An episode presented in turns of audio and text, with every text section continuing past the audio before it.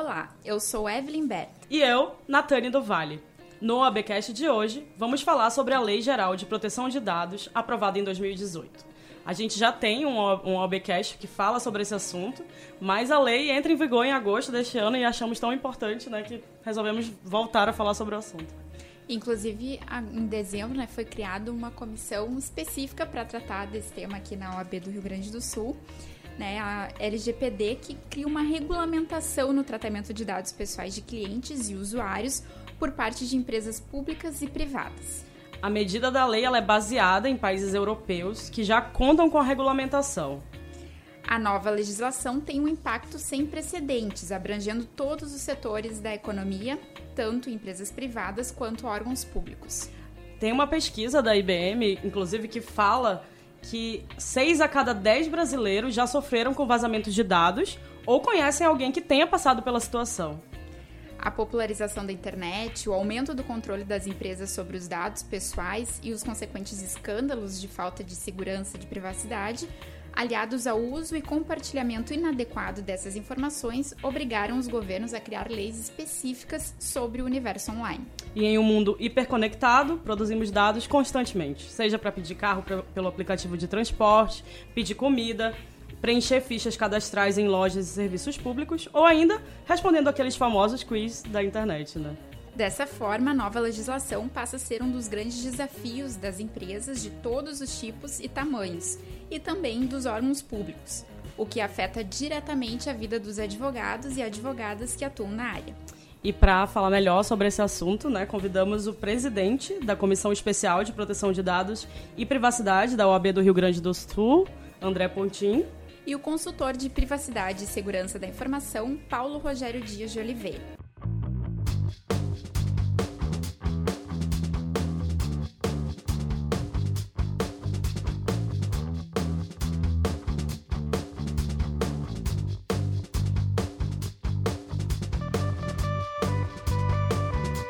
Então, convidados, sejam bem-vindos ao Albecast. É, desde que foi aprovado em 2018 até entrar em vigor em agosto de 2020, são dois anos né, de adequação. Como é que vocês enxergam a, a complexidade da lei é, para todo esse tempo de implementação? Boa tarde, boa tarde, Evelyn, boa tarde, Natânia. Uh, boa tarde, Paulo. Boa tarde. Eu primeiro gostaria de agradecer a oportunidade de estar aqui com vocês. Eu sou, antes de tudo, um ouvinte do podcast já já tenho já tenho ouvido desde o início no ano passado e, e nós entendemos que realmente essa é uma ferramenta uh, sensacional é? para comunicação com os advogados e com a sociedade. Tínhamos inclusive um plano de fazer isso na, na, na, comissão de compliance e, e vem bem a calhar. Então eu já vou avisando que nós temos uma lista de uns alguns 10 ou 20 temas que a gente pode ir tratando na sequência é que a gente apresenta para vocês uh, depois. Uh, enfim, com relação à tua, a tua pergunta, eu acho que é importante a gente lembrar que essa lei ela não existe uh, isolada ela faz parte de um sistema de proteção de dados e da privacidade e que ela vem de há muito tempo, seja através de regulamentos internacionais, seja através de leis e, e da própria Constituição brasileira. Então, uh, ela ela dá um caráter técnico para esse assunto, principalmente do ponto de vista de metodologias possíveis. É? Ela nos alinha com os regulamentos internacionais, o que é importante para o Brasil do ponto de vista de, de comércio, de relações internacionais. E, obviamente, traz uma série de, de direitos e, e de especificações que são extremamente relevantes. Na sequência, a gente pode estar conversando especificamente sobre alguns itens dessa, dessa nova lei, inclusive quanto à, à data de vigência de fato da nova lei. E, e sobre né, os aspectos mais importantes. Mas, claro, ela, uh, do ponto de vista jurídico, ela é revolucionária sim ela tem um potencial de ser ter um impacto tão grande quanto foi o impacto do Código de Defesa do Consumidor e de outras normas uh, que, que, uh, que tiveram uma relação, que trazem essa relação entre consumidor, aqui no caso titular de dados, uh, e, e tanto a administração pública quanto as, as empresas. Então, do nosso ponto de vista, realmente ela, ela tem um impacto muito forte e vai ser bastante relevante nós tratarmos isso na sequência. Boa tarde a todos. Prazer estar aqui com vocês, participando desse podcast. Espero que seja o primeiro de muitos e um prazer aí poder agregar um pouquinho e passar um pouquinho do que a gente vem uh, trabalhando e aprendendo também nesse dia a dia.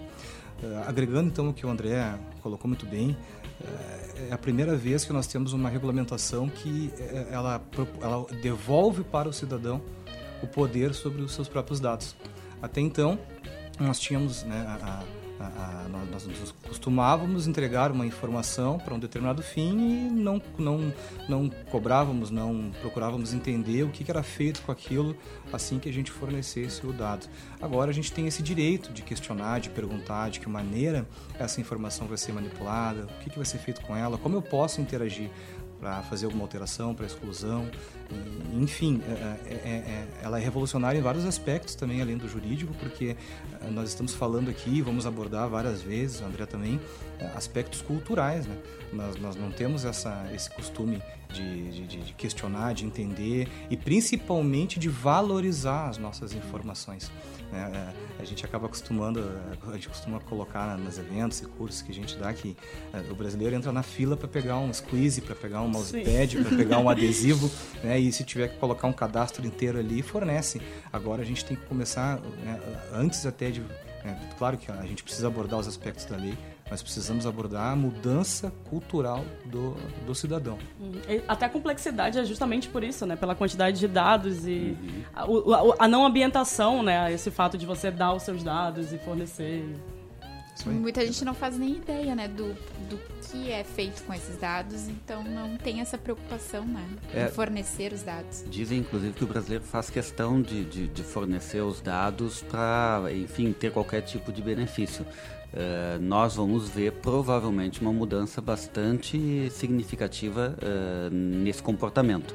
Né? Pelo menos nós esperamos que essa mudança aconteça, uh, seja pela mudança do próprio cidadão, seja porque as empresas não poderão mais fazer isso, então, ou poderão fazer mediante determinadas situações muito bem específicas. É, e, e nós acompanhando aí, vendo o dia a dia da implementação desse assunto nas organizações, nós percebemos que realmente não adianta nós abordarmos os aspectos aí é, de requisitos e, e, e, processuais, tecnológicos que tem em relação com a lei, sem abordar esse assunto uh, de privacidade no dia a dia, porque cada um de nós aqui na mesa nós só nos importamos com algum assunto quando realmente nos chama atenção. Né? Então, enquanto aquele, aquele cidadão não entender que, que esse assunto ele não é da empresa, ele é um assunto que ele precisa tomar ciência e se apropriar desse assunto para que a empresa consiga implementar. É, então, uh, precisamos abordar esse aspecto uh, voltado para o ser humano, de maneira que ele entenda qual o risco que hoje o seu dado na mão de alguém que quer usar de uma maneira indevida, né, para se fazer passar por, né, pela pessoa, utilizar para obter algum ganho financeiro, como que isso acontece na vida, na sua vida particular, na vida dos seus familiares? Chamando a atenção dessa pessoa nesse aspecto, aí nós conseguimos abordar então os aspectos aí corporativos da lei. Então, apesar de eu trabalhar com segurança, com, com processos, tecnologia, eu tive que desenvolver esse aspecto pessoal, porque para chegar na, pessoa, na empresa eu preciso antes abordar o cidadão, né? aquela pessoa. Então, doutor André, uh vamos entrar na lei de fato. Então, uhum. o que, que o, o senhor destaca que seriam assim os pontos mais impactantes da lei que ela revoluciona? Então, parece que o, o um dos aspectos fundamentais que foi uh, falado agora pelo Paulo, inclusive, é a questão da, uh, da disponibilização dos dados pessoais pelo próprio usuário. usuário. Então existem uh, uma série de direitos do cidadão que nós já poderíamos de alguma forma ter entendido na legislação vigente, mas que a LGPD nos coloca muito claramente. Então, uh, o, o, o, portador dos dados, né, o titular dos dados pessoais, ele tem que, ele tem, ele tem como saber, né, ele tem como exigir conhecimento de como é que é feito o tratamento dos dados dentro da, daquela organização. Ele tem direito ao acesso total, tem direito à anonimiza, anonimização de seus dados. Né? E principalmente a correção dos dados dentro da, da organização. Então, vamos colocar assim: é, é a gente não vai explanar de uma forma muito detalhada, mas o importante é que o cidadão tem conhecimento e é o titular dos dados de uma série de direitos que ele vai poder exercer. E em contraposição, as empresas que são controladoras né, desses dados ou que uh, de alguma forma operam com esses dados têm uma série de obrigações para com este uh, com esse com este titular né?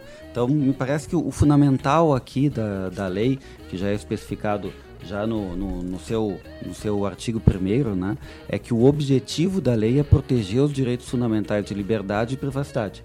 É? E o livro Desenvolvimento da Personalidade da Pessoa Jurídica. Nós temos, inclusive, uma emenda constitucional que está em andamento que coloca né, o direito à privacidade como um direito fundamental. Uhum. Então, uh, esse é um fator fundamental de mudança da lei ou de adequação uh, do nosso ordenamento jurídico a uma questão também internacional. Uh, mas ela traz, e aí é importante a gente dizer isso, ela traz uma série de deveres do ponto de vista das organizações, não só organizações privadas, mas organizações públicas, terceiro setor, todas as organizações que lidam com dados pessoais, né, com algumas exceções que estão citadas na lei, elas vão ter que modificar várias, uh, vários procedimentos, vários métodos de utilização desses dados, uh, como tradicionalmente elas faziam.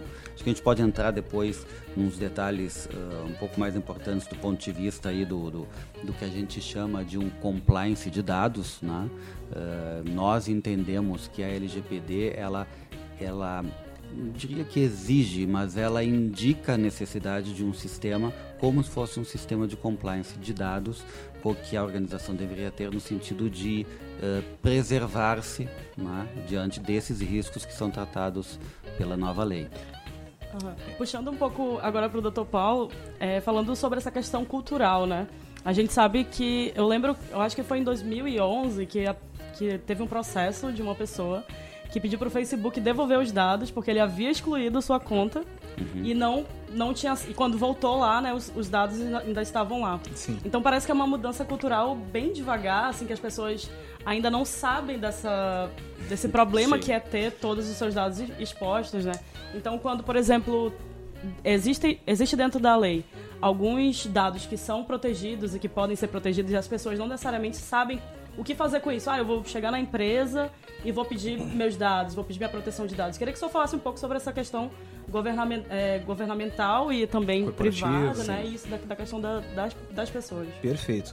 Uh, é, agregando um pouquinho o que foi comentado até agora, né? Uh, e para não ser prolixo né, também em relação a esse assunto, a, a, a a questão cultural ela, ela, ela, precisa ser muito trabalhada, principalmente pelo poder público. É, nós precisamos então avançar com as questões no sentido de, de elucidar esse assunto para a massa, para o povo em geral. Uh, nós que trabalhamos com esse, com esse assunto, que lidamos, que respiramos isso, nós fazemos a nossa parte com eventos, com cursos, com artigos, mas o nosso alcance ele é limitado.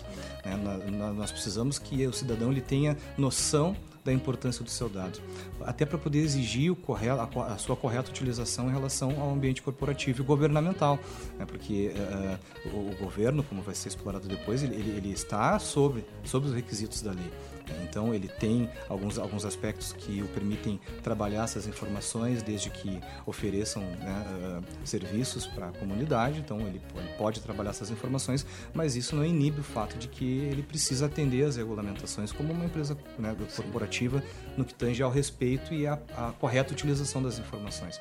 Então uh, uh, nós trabalhamos muitas pessoas me questionam, puxa Paulo, mas tu trabalhas com tecnologia, com processos, com ferramentas, com riscos, auditoria, por que, que tu fala tanto de pessoas? Porque não, eu, não, eu, eu entendi né, que eu, eu, eu, acabei fazendo o caminho inverso. primeiro eu tive que trabalhar na implementação da regulamentação da União Europeia. Então me caiu no meu colo, André.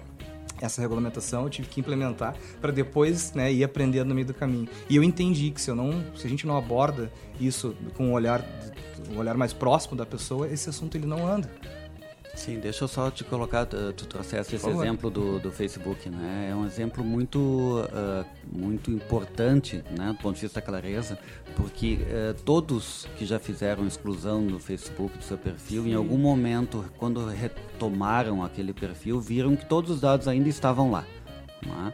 Então, qual a mudança da LGPD, da, da LGPD, da, da, da, legislação europeia, agora da legislação uh, da Califórnia, que vai afetar todos esses, todos esses, essas empresas, né, uh, que trabalham muito com tecnologia. A mudança é que o consentimento do usuário é fundamental. Uhum. Nesse caso em específico, quando tu faz a exclusão do teu perfil, provavelmente vai ter que ter uma pergunta que diga: meus dados podem continuar, não podem continuar. Mas tu vai fazer essa escolha, se tu quer que ele fique lá em stand-by até o momento em que tu retome aquele perfil, ou se os teus dados têm que ser excluídos. Uh, é, esse é um exemplo muito bom do ponto de vista da, da mudança que a legislação vai trazer. Sim. Até um aspecto em relação ao Instagram. Há algum tempo atrás, né, na, na, nas iniciativas que o Instagram estava fazendo para se adequar à regulamentação da União Europeia, é, é até um detalhe que vale a pena citar nesse trabalho de fazer adequação, é, eles colocaram ali uma, uma opção onde o cidadão poderia solicitar um relatório e extrair um relatório da rede social de todos os seus dados pessoais e sensíveis. Só que ao usuário clicar no botão e, e extrair o seu relatório, vi, vinha justamente as informações né, né, pessoais e sensíveis, mas também vinha a senha em texto claro ali, uhum. bonitinha para todo mundo acessar. Ou seja, né, teve uma sanção em relação a isso. Então isso nos mostra que também não dá para a gente sair correndo, né, aplicando e implementando de qualquer maneira sem pensar e sem entender as consequências de cada ato que a gente vem tomando.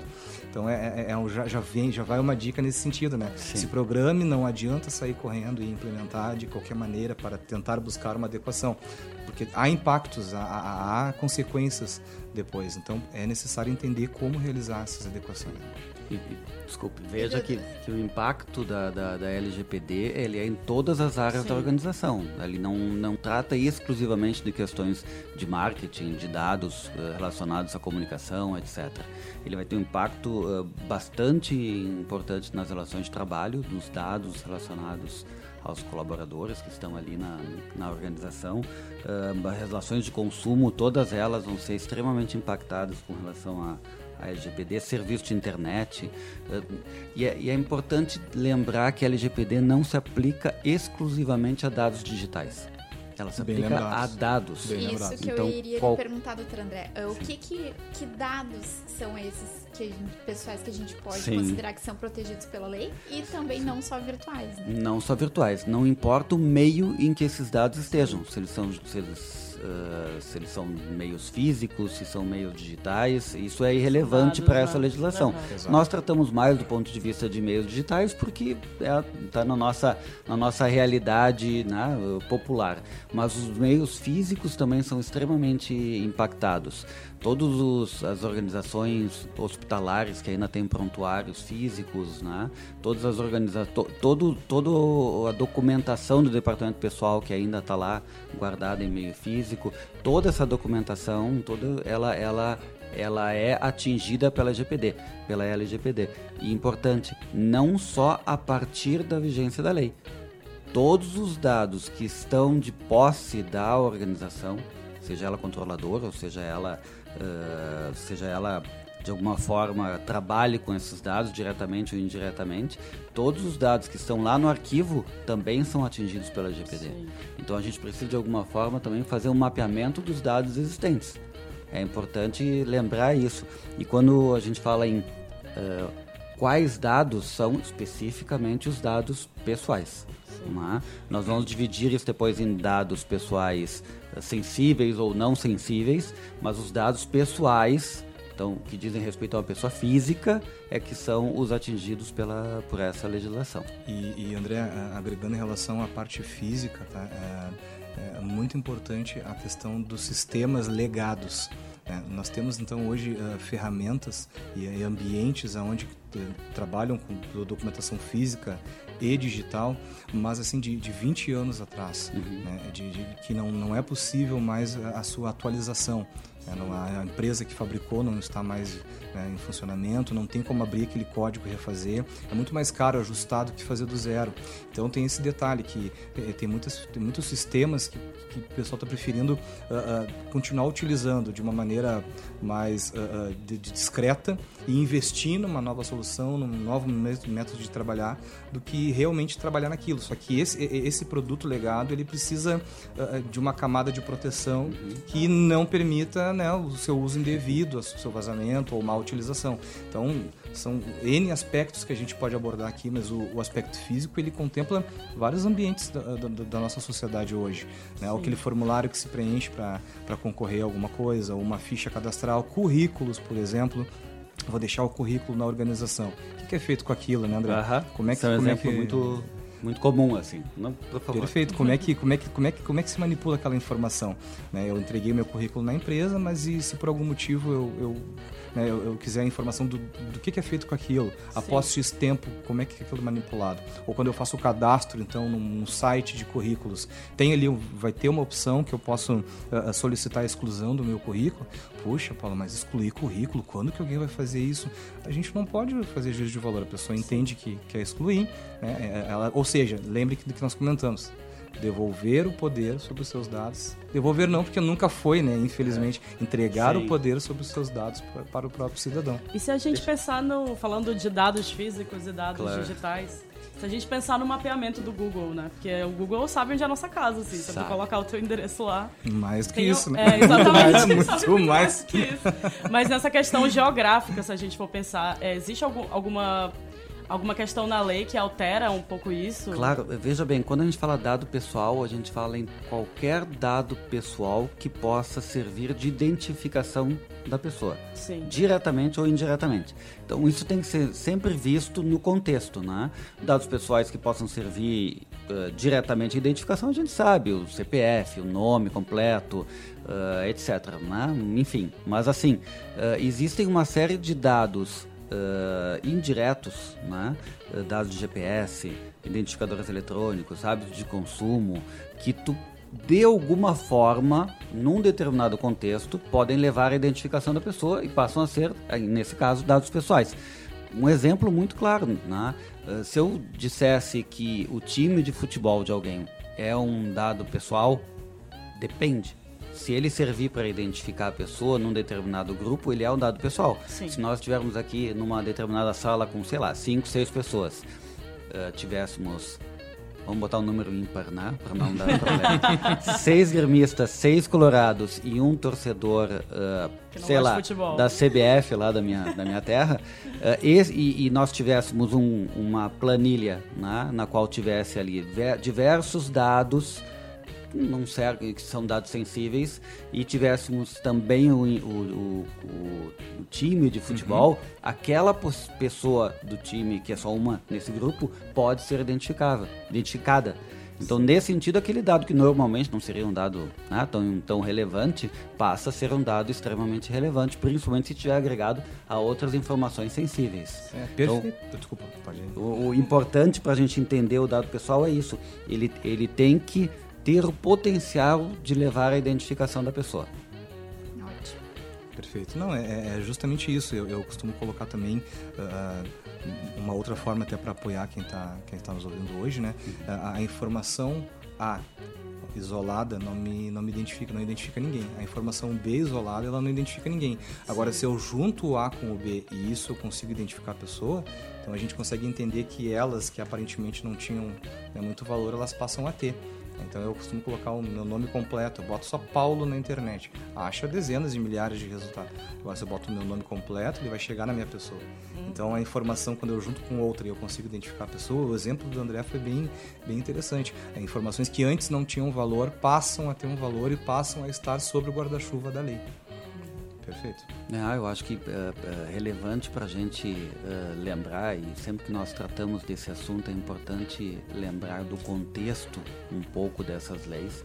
Elas vieram numa sequência de vários uh, vazamentos de informação, ou na, no termo técnico, né, não se trata de vazamento, mas incidentes de segurança né, de informação, uh, e, que internacionalmente se tratou desse assunto de uma maneira além da questão especificamente de organizações. Sim.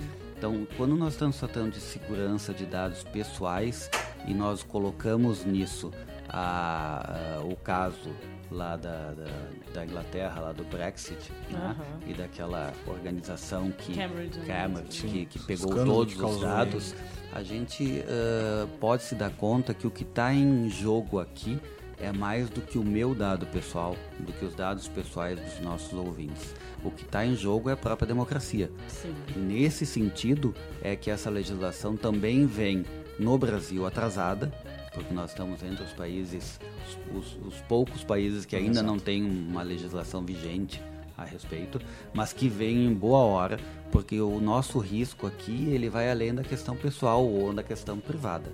Né? Esses nossos dados, com uma vez identificados, com todas essas ferramentas algorítmicas, algorítmicas né? ferramentas cibernéticas, elas uh, elas não estão mais servindo exclusivamente para nos vender produtos que nós gostaríamos ou que nós não sabíamos que precisávamos e vamos adquirir.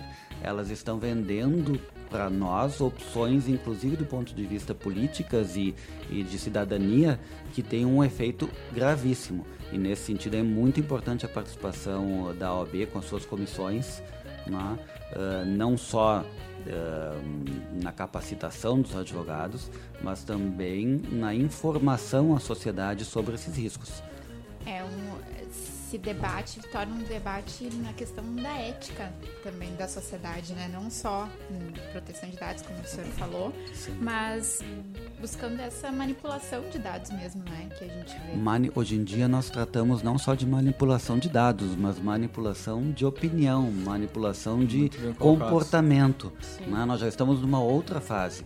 A, a cibernética, vamos uhum. colocar assim nesse, né, nesse, nesse termo mais amplo, ela provoca determinadas questões éticas que vão além dessa relação meramente consumerista, né, que a gente está tratando como o principal argumento da lei. E parece que do ponto de vista das empresas, sim, esse é um dos principais argumentos de adequação, até uh, também não é muito tratado, mas até do ponto de vista de, de direito à concorrência, ou seja, em determinados aspectos, empresas que tinham essa informação captada de maneira ilegal ou no mínimo imoral, estavam desenvolvendo determinadas práticas que concorrencialmente podem, se, podem ser consideradas inadequadas também. Então, nós temos esse viés, nós temos um viés um pouco mais uh, talvez mais relevante, que é esse viés do ponto de vista do, das ameaças ao Estado de Direito, à democracia, Sim. ao próprio futuro dos, dos cidadãos. cidadãos né? É engraçado a gente pensar também, porque quando a internet surge, né, ela vem como, como se fosse algo, por assim dizer, revolucionário, né, que a democracia, inclusive, ia ter o seu espaço. E, e muitas coisas iam acontecer que, na verdade, não é, aconteceram, né? É. A publicidade cada vez mais foi se alterando disso, a própria questão de controle do governo. E como é que vocês avaliam isso, principalmente a questão do cadastro base do governo, né? Que então, hoje em então, dia a gente tem. Sim, estávamos falando bastante sobre Nós isso. Nós estávamos justamente tratando sobre isso uh, antes de vir aqui, aí na, na entrada aqui, porque uh, da minha parte e, da parte de quem tem estado mais atento a esses assuntos, uh, esse decreto 1046 de 2019, do final do ano de, de outubro de 2019, que cria o Cadastro Geral do Cidadão e o Comitê Central de Governança de Dados, ele, ele sem dúvida tem uma justificativa muito relevante do ponto de vista de eficiência administrativa, de combate à, à burocratização, uh, o uso de novas tecnologias. Então, ele tem na sua na sua ideia algo muito importante e que talvez esteja vindo até atrasado também. Mas a forma como ele foi construído, principalmente do ponto de vista de, de ausência de qualquer discussão das, com a sociedade e do ponto de vista de da quantidade de bases, são 51 bases diferentes do governo que estão unificadas, ela tem o potencial de criar um sistema de vigilância total pelo Estado. Similar ao isso, da China, né, inclusive? Eu diria Exato. que muito similar do ponto Verdade. de vista, porque ela, ele também tem no seu, no seu texto a questão do, do do, da forma de andar. Sim. Então não é só a captação do, do da imagem, Da do som, do né? ir, não, é a forma de andar que está muito em voga aí nas questões eh, relacionadas à segurança. Então, me parece importante a ideia, me parece que nós estamos atrasados com relação à implementação isso, disso quando a gente fala em eficiência do Estado, quando a gente fala em desburocratização. Não faz mesmo sentido a gente levar aquela pastinha de documentos de um órgão para Sim. o outro se ambos são do governo federal, que é o nesse caso. Assim como sentido. vários documentos, né? Um Exata- RG, é, um CPF, exatamente. Mas assim, eh, a facilidade do compartilhamento entre os órgãos é assustadora. São órgãos, eh, são, são dados sensíveis, dados biométricos, dados de saúde, dados de trabalho, dados de moradia, dados pessoais que vão, vão estar numa única base. Qualquer uma dessas empresas, dessas empresas não, dessas, desses órgãos estatais vão poder ter acesso a isso. Não está claro ainda como que isso vai se dar esse acesso, mas se sabe que não é preciso contrato, não é preciso Exato. convênio. Né? E até mesmo empresas privadas, por terceirizadas, ou empresas privadas que trabalham com, com os dados do INSS, por exemplo, podem ter acesso a alguma parte desses dados e cá entre nós. Se tem uma coisa que o Estado provou, o Estado brasileiro pelo menos provou até o momento, é que ele não tem uma boa capacidade de administração né, de segurança de dados. Temos aí vários, aí, né? é, temos aí vários, vários ah, exemplos Estados de, Unidos, inclusive. é, nossa, então assim, se é para fazer, e eu sou, extra- e eu, né, falando em meu nome, sou extremamente favorável a que se faça algo parecido, mas não nesses termos. E não sem a participação da sociedade. A OAB tem que estar presente na construção desse, ah, dessa norma. Isso, Ah. inclusive, obstrui né, a própria questão dos direitos fundamentais né, do cidadão. Ela vem, ela vem na contramão da Isso. LGPD. Ah, E Né? da própria Constituição, né? Exatamente. Então é, é bastante é, perigoso e é algo que nós temos que ficar muito atentos. Estaria agora em março já começando esse, esses Ali dados já. compartilhados, está ali, tá Para né? tantas coisas a gente demora e esse aqui tá indo correndo voando, É, né? existem, existem várias, várias ahn, contestações do ponto de vista legisla né, do legislativo, enfim, vamos ver como é que a- o judiciário vai se manifestar. Eu confio que a gente possa dar um tempo nisso e fazer isso da maneira adequada. né? Sempre ficar, sem ficar muito para trás, mas fazer da maneira adequada.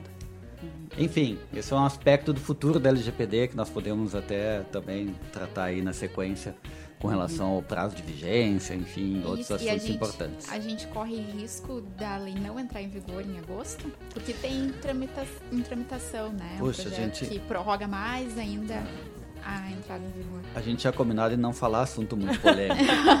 André, Só estamos eu- falando disso, né, inclusive. Deixa eu colocar então um pouquinho do, do- do- do sentimento que eu venho né, presenciando aí, que a gente debate bastante.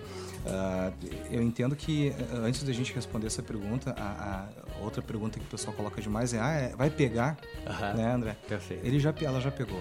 Esse assunto já pegou. Eu, eu quando, quando começam né, a, a colocar argumentos, puxa, vai prorrogar, aqui é Brasil, não é bem assim. Jeitinho Né? brasileiro. Eu, eu, eu, eu costumo já não colocar uma pedra sobre o assunto, mas eu costumo radicalizar no seguinte sentido. Imagine que a lei vai entrar em 2025, 2027. Aí eu já tiro os argumentos que geralmente tem na frente. Agora, pensa enquanto ah, ah, ah, quando um cliente né, vier solicitar algum serviço, uma grande empresa solicitar algum produto, um serviço do fornecedor, né, ah, ele vai, ela, ela vai solicitar critérios né, de privacidade de dados daquela empresa.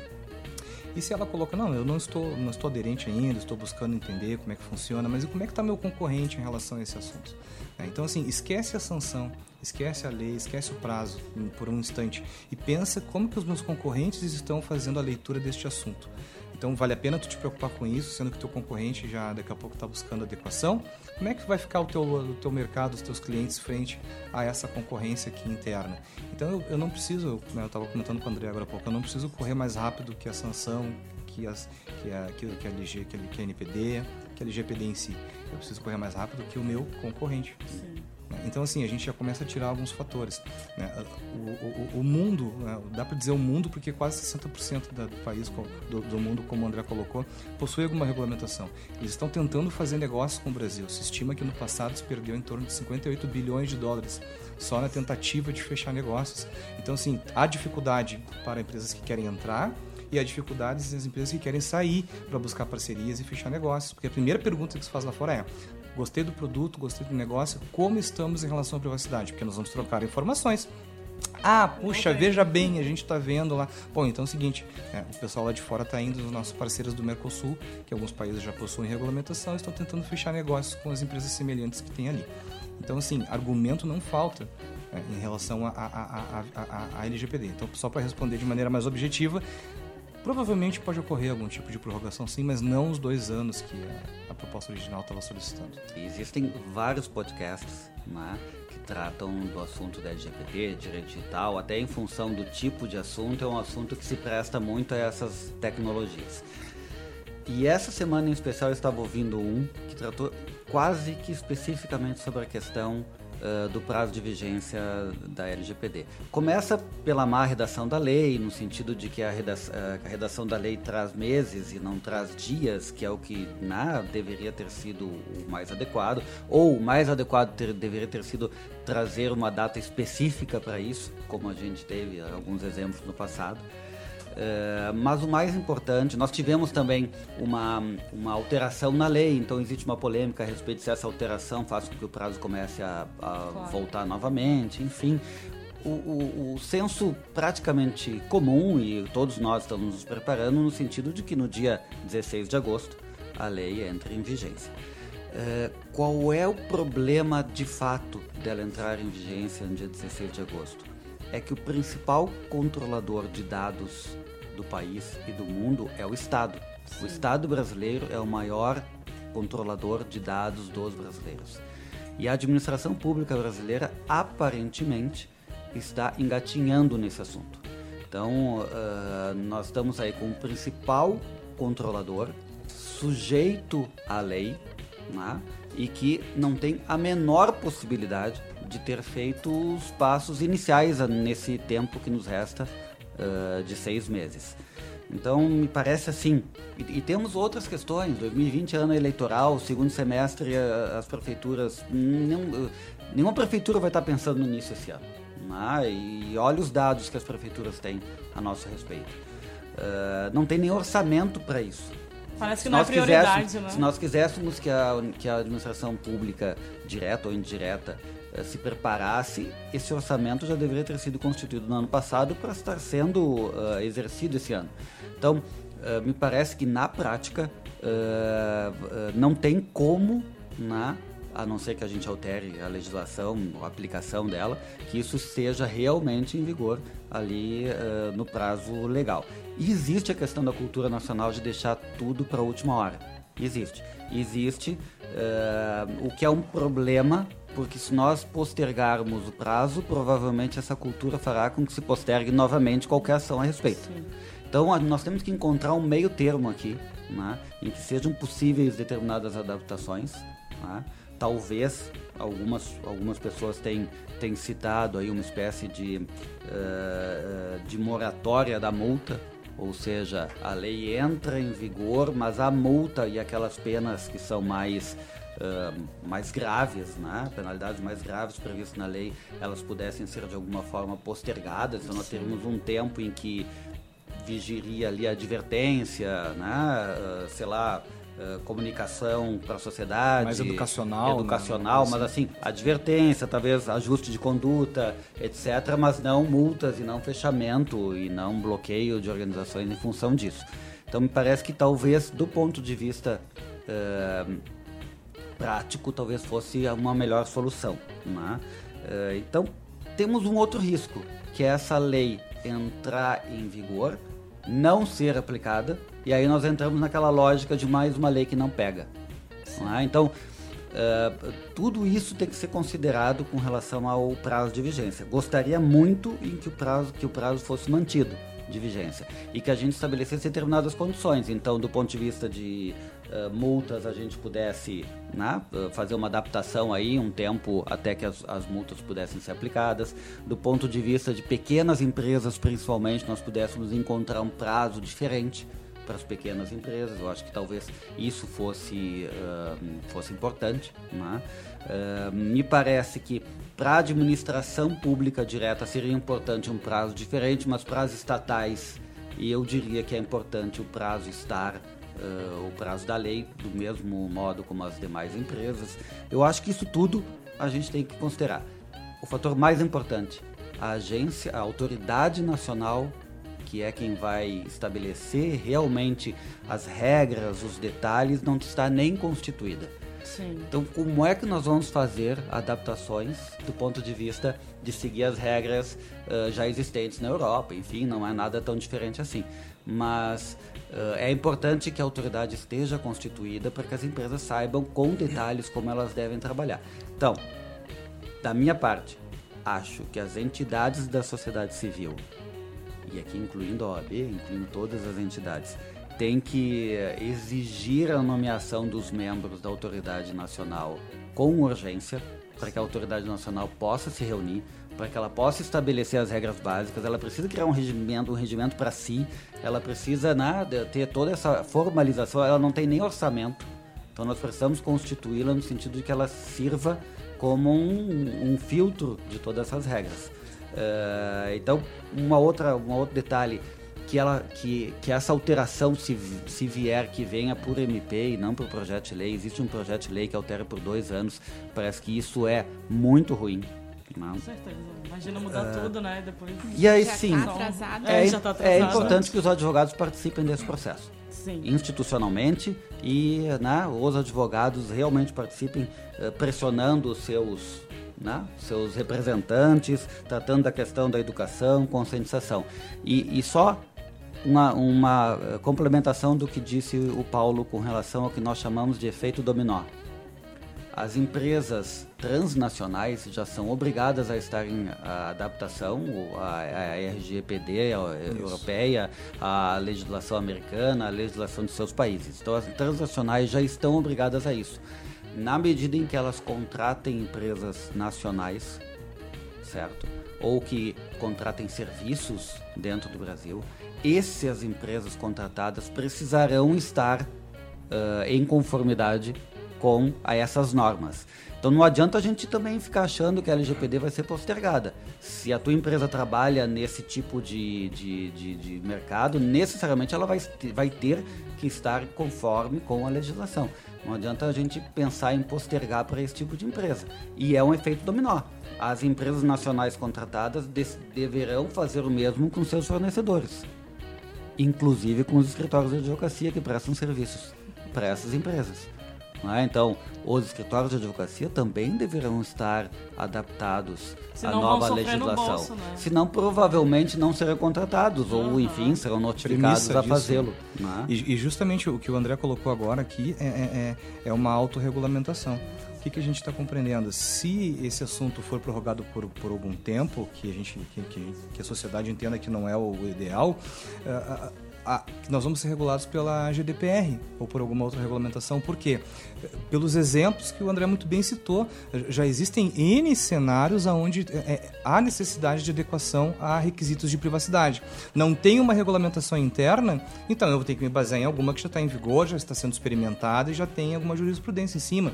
Vou lá na GDPR. Então esse é o primeiro aspecto. Uh, já está havendo uma autorregulação, né, em decorrência do dia a dia, porque as empresas precisam se movimentar e precisam atender requisitos. E diversas empresas, a gente está falando aqui em empresas maiores, né, que estão fazendo negócios com empresas fora do Brasil, ou têm sede ou filial fora do Brasil, precisam se adequar à GDPR. Agora, também temos o, o, os pequenos empreendedores, as startups, tanto que a lei ela coloca um item lá, onde o Bolsonaro citou, que é necessário haver uma, uma, um ajuste para adaptação das pequenas e médias empresas, como o André também já citou. Vamos entender como, é por isso que precisamos da NPD, para ela também dizer o que, que isso quer dizer na prática. Né? Agora, uh, precisamos entender que, que, que esse assunto ele, ele vai além do que a gente está falando. Um, detalhe que é importante: nós temos vários itens que precisamos de discussão e entendimento sobre a regulamentação. Mas, sendo bem sincero, existem diversos, dezenas e centenas de, de, de, de, de subtemas dentro, desse, dentro da LGPD que nós já sabemos o que precisamos fazer. Né? Resumindo, é, são assuntos que há décadas já deviam estar implementados nas empresas: classificação da informação, desenvolvimento seguro, atendimento a regulamentações, treinamento e conscientização. Alguém aqui nunca ouviu falar disso? Entendeu? Ou seja, a LGPD ela trouxe assuntos já batidos né, em alguns aspectos, deu uma roupagem nova e colocou, num, colocou no, em holo, no holofote. Pessoal, esses itens aqui precisamos agora efetivamente atender. Então, ou seja, nós não podemos, nos, nos, nos, as empresas não podem seguir, ah, nós temos que entender, tem muita coisa para entender. Tudo bem, tem, mas tem muita coisa já muito bem esclarecida. Então, mãos à obra. Né? Se é por causa da LGPD, se não, se não for por causa da LGPD na sua vigência agora em agosto, se prorrogar, mas que seja para concorrência, para sua estabilização no mercado, para o seu crescimento profissional e corporativo. Motivos não faltam para que isso aconteça. Parece que existe uma dificuldade das, das pessoas, no geral, assim, pensando em população Sim. e empresas e governo, de entender que os dados realmente são o nosso novo petróleo, né? É, assim, é um clichê que é se um fala clichê muito, que mais se fala mas não agora, deixa de ser mas, verdade, uh, né? Não deixa de ser verdade. Sim, que coloca em risco governos e nossa vida pessoal e nossa vida como um exemplo. Empresário. O que, que me impede, né? Só para finalizar minha parte, o que, que me impede de agora eu entrar anonimamente numa, num, na internet, pegar os dados do pessoal aprovado em 2008 de uma faculdade e colocar assim, ó, oh, esses dados aqui é da empresa tal, acabou de vazar. Quanto tempo essa empresa vai demorar para dizer que esse dado não é dela? Sim. Hoje em dia é muito difícil. E o dano à imagem? Como é que se quantifica o dano à imagem à empresa? Quanto tempo ela vai demorar para dizer que esse dado que eu peguei aleatoriamente de qualquer lugar e, e disse que é da empresa, quanto tempo ela vai demorar para dizer que não é dela? Então a gente não está entendendo que hoje em dia a, a, engenharia social não é mais hacker que causa prejuízo à empresa.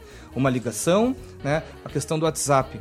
Como é que está correndo, como é que está acontecendo essa questão de, de, de, sequestro do WhatsApp, André? Fake sim, news, né? Sim, imagina, todo, todo, sim, sem dúvida. Solicita um código, pega o acesso. um código, recebe o código. Então, pessoal, hoje em é dia só fácil. tem que ter um pouquinho de cara de pau, sim. só isso. Sim. Não eu... vai ser mais por, por SMS, né? É. Agora vai ser pelo WhatsApp os golpes. É, é um assunto que às vezes a gente. Uh, que é um pouco recorrente da forma como tratar a obrigação uh, de, de estar adequada à LGPD. Uh, é claro que a LGPD traz uma série de sanções.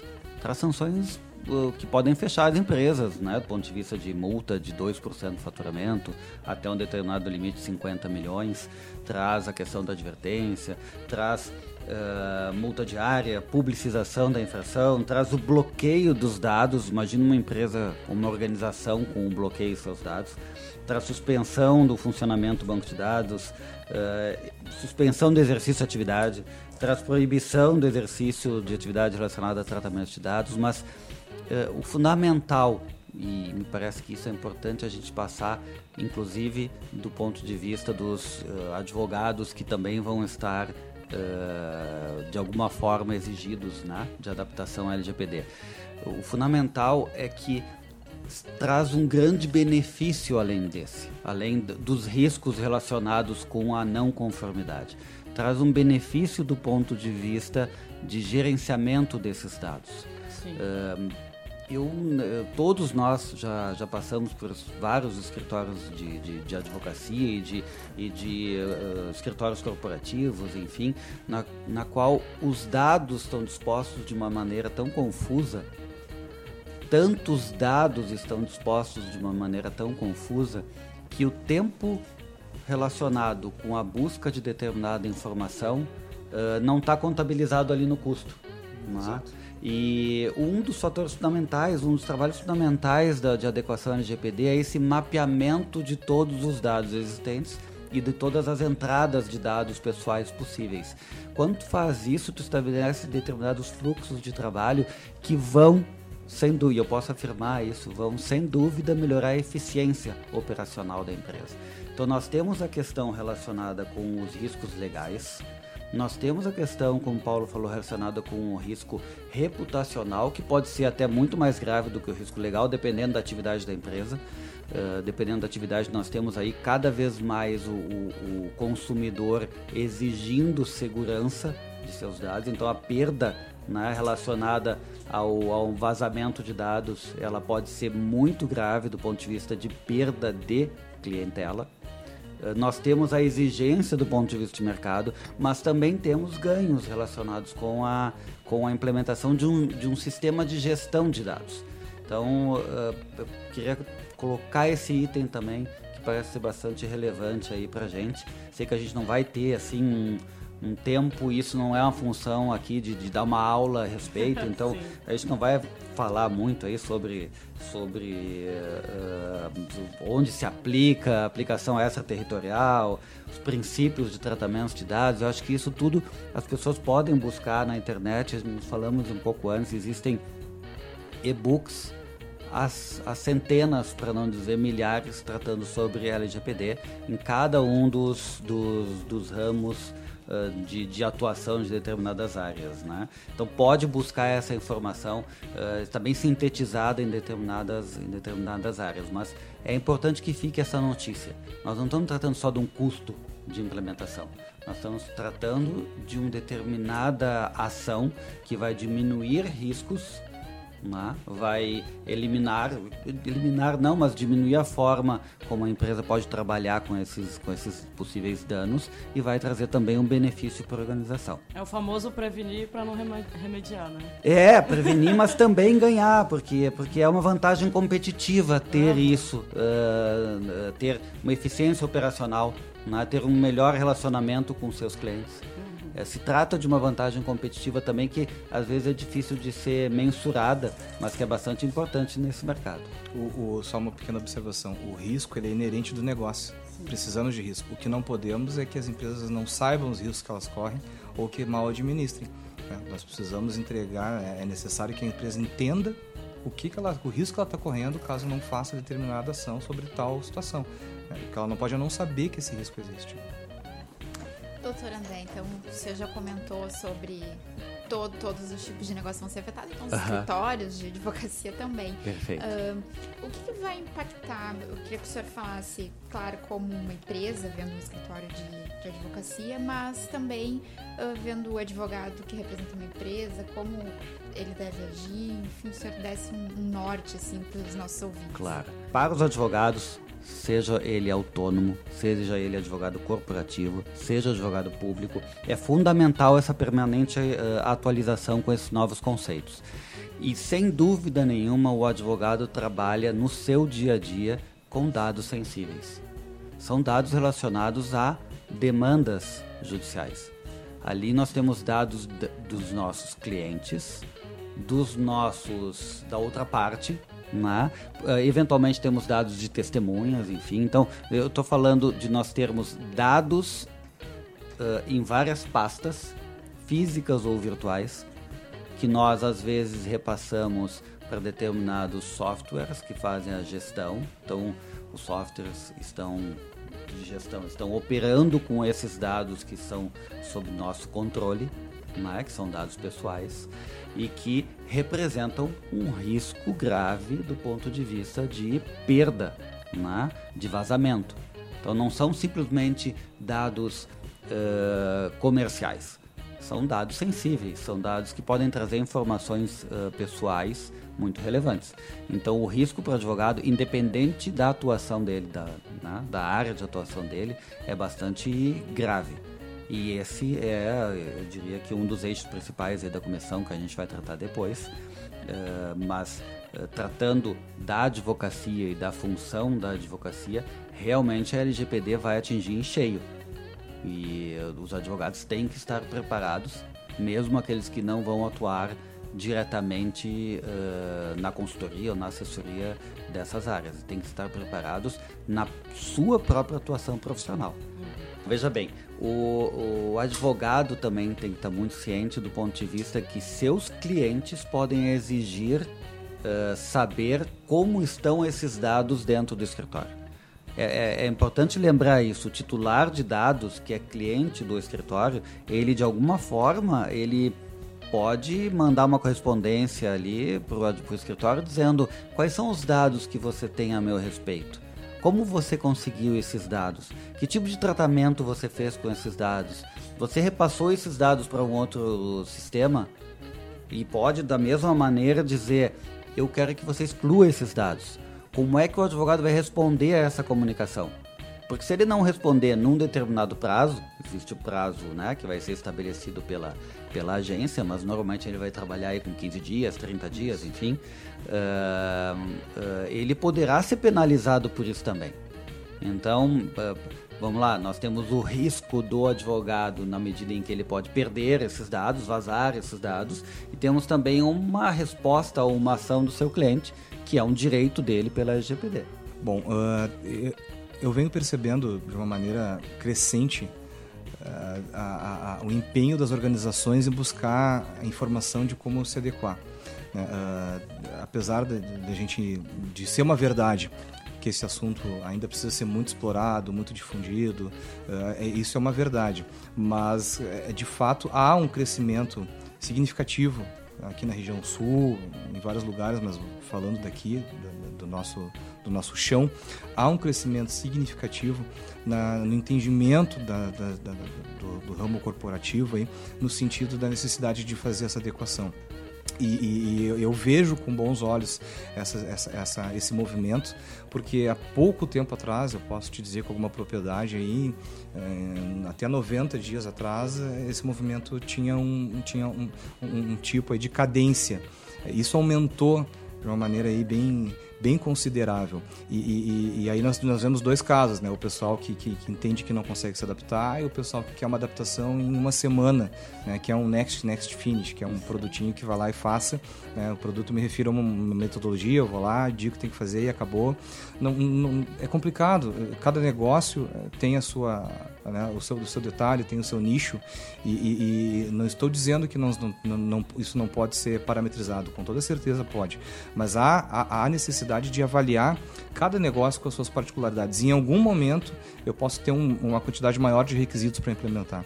Em outro momento eu posso ter uma quantidade menor ou implementação de uma maneira diferente.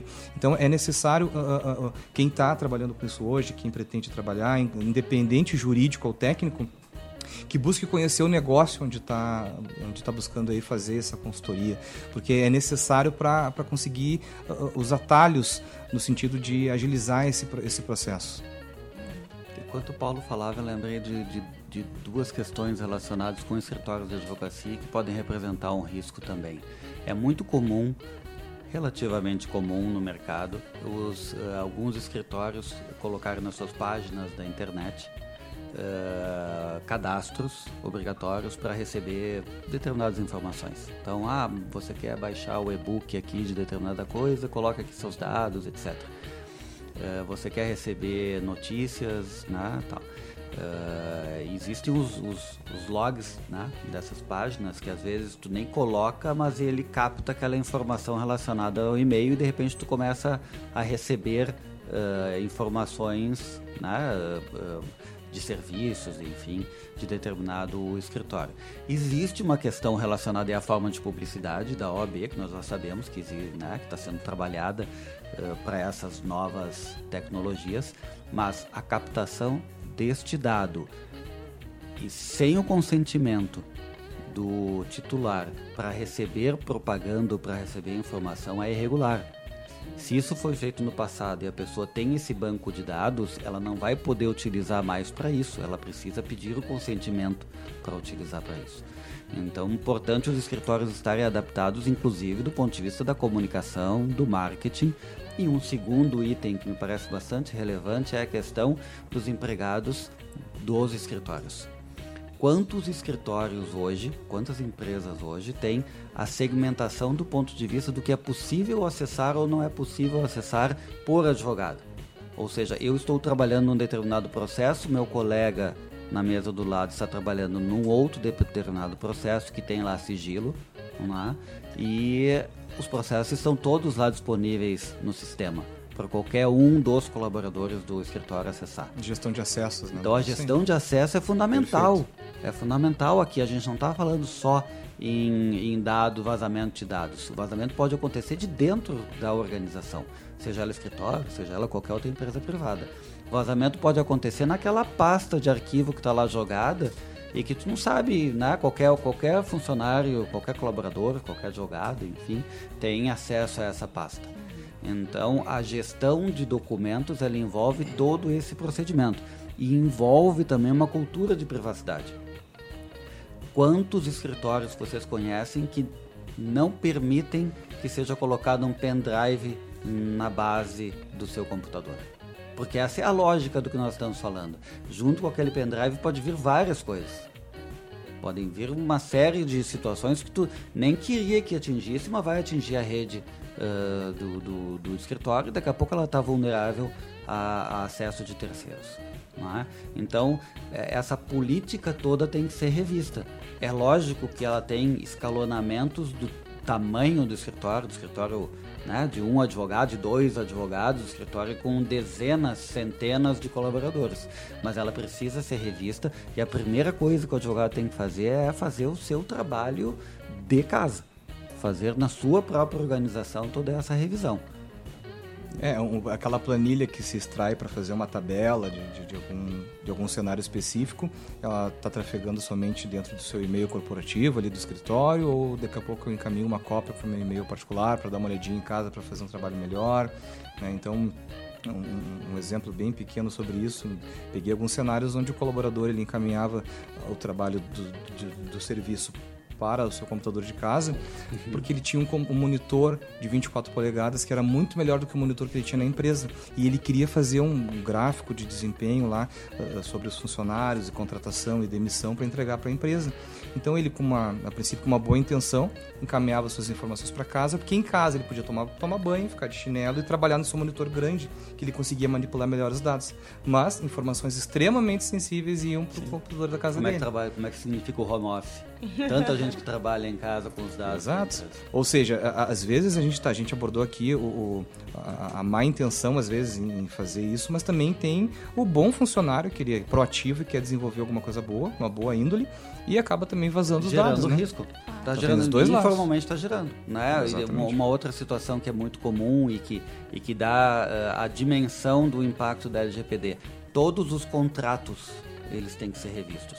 Isso uh, é importante dizer que não, não, não, não é de uma hora para outra, né? É, é, por isso que a gente faz um mapeamento, é por isso que a gente trabalha isso junto com gestão de risco para saber quais são os maiores impactos, onde a gente vai atuar uh, inicialmente. Mas, em tese, todos os contratos onde tem tráfego de informações pessoais, eles devem ser revistos. Uhum.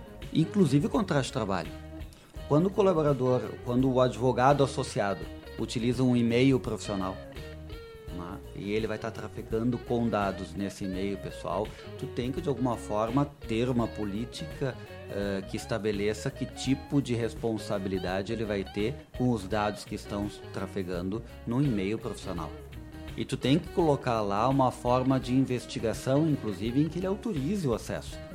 Né? Parece que isso são coisas que a gente trabalha num determinado contexto de compliance, enfim, mas que o compliance de dados, o compliance digital, como vocês quiserem chamar esse, esse formato, ele está eh, muito alinhado com a, a, a, prática de implementação de adequação LGPD. Uhum. A gente verifica que ele é um tema multidisciplinar, né, André? Sem dúvida. O fato de nós estarmos aqui hoje, eu, há quatro anos atrás, nunca imaginei que eu ia né, passar o meu dia né, a maior parte do meu dia com o pessoal do jurídico e vice-versa, que eu ia estar aprendendo e compartilhando informação. Então a gente percebe que é um tema multidisciplinar, percebemos que é um tema que sem uh, um trabalho colaborativo uh, ele não vinga. Da mesma forma como nós colocamos no início que precisamos ter uma abordagem diferenciada para chegar na pessoa, para na sequência abordar aquele colaborador, uh, também a gente traz esse tema para o nosso dia a dia.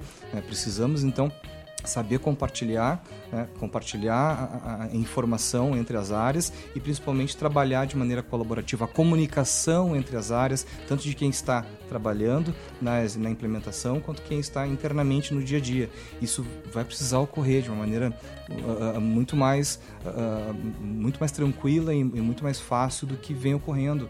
A gente vê muita dificuldade de comunicação entre as áreas. Às vezes percebemos que uma área contratou um, um produto e a outra área contratou um produto muito semelhante para atender quase com o mesmo objetivo. Mas como as áreas não se conversam, cada um resolve o seu problema, Agora, se tivesse uma maneira de conversar, se economizaria, como o André falou, a LGPD ela traz muito mais do que, eh, do que somente a aplicação em si. Só a LGPD já é um, é um universo de benefícios, mas ela traz muito mais. Né? A otimização de uso de, de, de, de, ferramentas tecnológicas, ela traz uma foto para o gestor, para a empresa, que em poucos casos a gente vê. Né? Já peguei casos, por exemplo, onde após fazer esse assessment, o, o CEO, o diretor da empresa, verifica, puxa, mas essa área aqui realiza determinada, determinado serviço? Sim, mas desde quando? A gente vai verificar, não, olha, a, menina que entrou lá faz oito anos que ela está lá e ela faz isso, mas ela não era nunca para ter começado. Mas quando ela entrou, ela recebeu essa orientação. Aí a, o CEO, o olhar diretivo da empresa consegue fazer as adequações necessárias que em outra oportunidade ele não teria. Então, assim, dá para fazer um evento, um programa só dos benefícios que traz. Mas é, esse é um outro fator aí de argumento para demonstrar a necessidade de buscar essa adequação. É, estamos nos encaminhando agora para o final do programa, né? Eu queria finalizar esse bloco de perguntas perguntando ao doutor André como é que está a atuação da comissão, se os advogados interessados, como é que eles podem participar também. Se claro. eu falasse um pouco dessa atuação. Tá ótimo. Então, a nossa, nossa comissão é recém-formada, né? ela ainda está na fase de, de entrega eh, da documentação dos membros da direção da, da, da, da comissão, mas ela já tem um projeto e o projeto já está em andamento, independente da, da, da posse oficial do pessoal. Eu, eu, eu diria assim que a comissão de proteção de dados e privacidade ela tem uh, dois duas palavras fundamentais.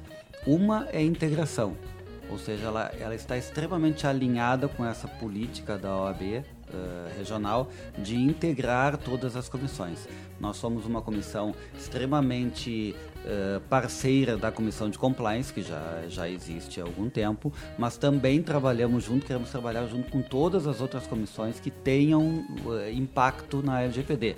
A comissão de eh, de advocacia corporativa, com certeza a Comissão de Tecnologia e Inovação, que já esteve aqui falando com você Sim. sobre esse assunto. Então, nós pretendemos fazer uma série de ações em conjunto com todas uh, as comissões interessadas. Me parece que proteção de dados e privacidade provavelmente vai ter uma relação com todas elas. Mas, enfim, estamos à, à disposição para participar de todas essas reuniões. E também integração no sentido de integração com as uh, com as subseções.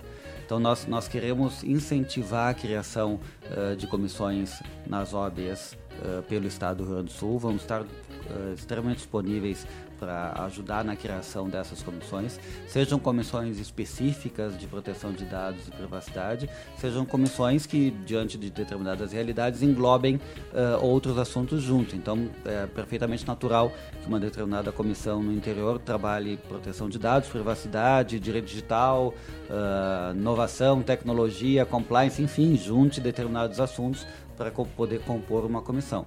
Mas para nós é muito importante, muito importante realmente que o advogado esteja preparado para isso e não tem muito segredo. Uma outra palavra da nossa comissão é serviço, ou seja, estar a serviço da advocacia e dos advogados e também, obviamente, da sociedade. Ah, é, é, os pilares fundamentais de, de, de atuação, os eixos fundamentais de atuação da comissão estão relacionados com a capacitação do advogado para trabalhar com a LGPD com seus clientes, ou seja, uh, esse trabalho de, de, de, alguma forma, de alertar o advogado para esse assunto, porque ele vai ser demandado. Né? A capacitação dos advogados para trabalhar com os direitos dos, uh, dos do cidadão, né, com os direitos do titular de dados, porque os titulares de dados também vão precisar dos advogados para exercer esse direito. Então nós temos aí os dois lados do balcão, que é importante. Né? E aquilo que nós falamos agora há pouco, que é essa orientação sobre o impacto da LGPD nos ambientes, nos escritórios de advocacia, na atuação profissional do, do, do advogado. A, a rotina jurídica ela vai ser altamente impactada, como a gente conhece hoje com a LGPD. Então também aí entraria um dos eixos de atuação do, do da comissão. Inclusive a comissão está participando do, do comitê né, de advocacia digital. Sim, sim, como é já, já tá estive aí. Não, também, é, também é, é, mais recente ainda, uhum. né? É, é, algo de algumas semanas atrás, mas eu diria que nós temos muito trabalho, uhum. muito trabalho no sentido de, de continuar o trabalho já, uh, já iniciado e exercido durante, durante esse tempo com tanta, né, com tanta uh, competência pelo pessoal da, da, da Comissão de Tecnologia e Inovação. Né? O Felipe esteve aqui.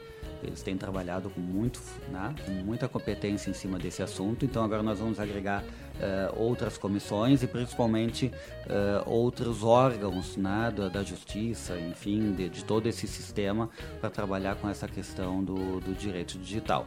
Acho que nós vamos ter muito trabalho pela frente mas é muito gratificante poder estar tá trabalhando com isso também. Também, tá, também é um processo que está iniciando. Pretendemos que aí no decorrer do, do, mês de fevereiro, março, a gente já tenha algumas ações para serem uh, anunciadas. Né? A comissão de proteção de dados tem, já tá, né, já tem algumas coisas que estão, uh, que estão em andamento. Provavelmente em março nós já teremos aí uma, uma cartilha para os escritórios de advocacia, então é algo que nós já estamos trabalhando nessa cartilha, acho que vai ser bastante relevante para os escritórios. Nós não, não temos uma data definitiva, mas em abril, provavelmente, nós tenhamos um evento bastante relevante relacionado, relacionando LGPD, compliance para os advogados. Então, tem, tem um trabalho que já está sendo exercido. Pretendemos Pretendemos uh, constituir um grupo de estudos também relacionado à proteção de dados, privacidade, direito digital também. Tudo isso vai ser na medida em que o pessoal tome posse, enfim, em fevereiro. Nossa primeira reunião será em março, mas até lá a gente já quer ter uh, uma série de trabalhos realizados. E queria deixar aqui só uma, uma lembrança para esses nossos colegas, principalmente do interior. A comissão está à disposição nós temos nós, nós fazemos questão de comparecer no interior, vamos programar uh, pequenos eventos ou pequenas reuniões para fazer com que esse assunto realmente chegue a todos os advogados. É importante que ele chegue à sociedade, que a sociedade tem que cobrar determinadas ações ainda, mas também chegue aos, aos advogados para que eles estejam preparados para esse novo mundo. É? é um mundo que gera risco, mas também gera muita oportunidade interessante para quem estiver preparado. Eu quero agradecer muito a participação de vocês aqui no nosso OBcast de hoje, falando sobre um tema que é muito amplo, né? Rende muito, a gente teria muito mais para abordar, né? Bom, uh, agradeço então pela oportunidade e é sempre um prazer, né? E, e, vamos lá, bastante trabalho pela frente. Muito obrigada. Então, este programa é uma realização da equipe de comunicação social da OAB Rio Grande do Sul, na técnica Gabriel Reis, apresentação Evelyn Beto e Natânia do Vale. Até a próxima. Até mais. Até.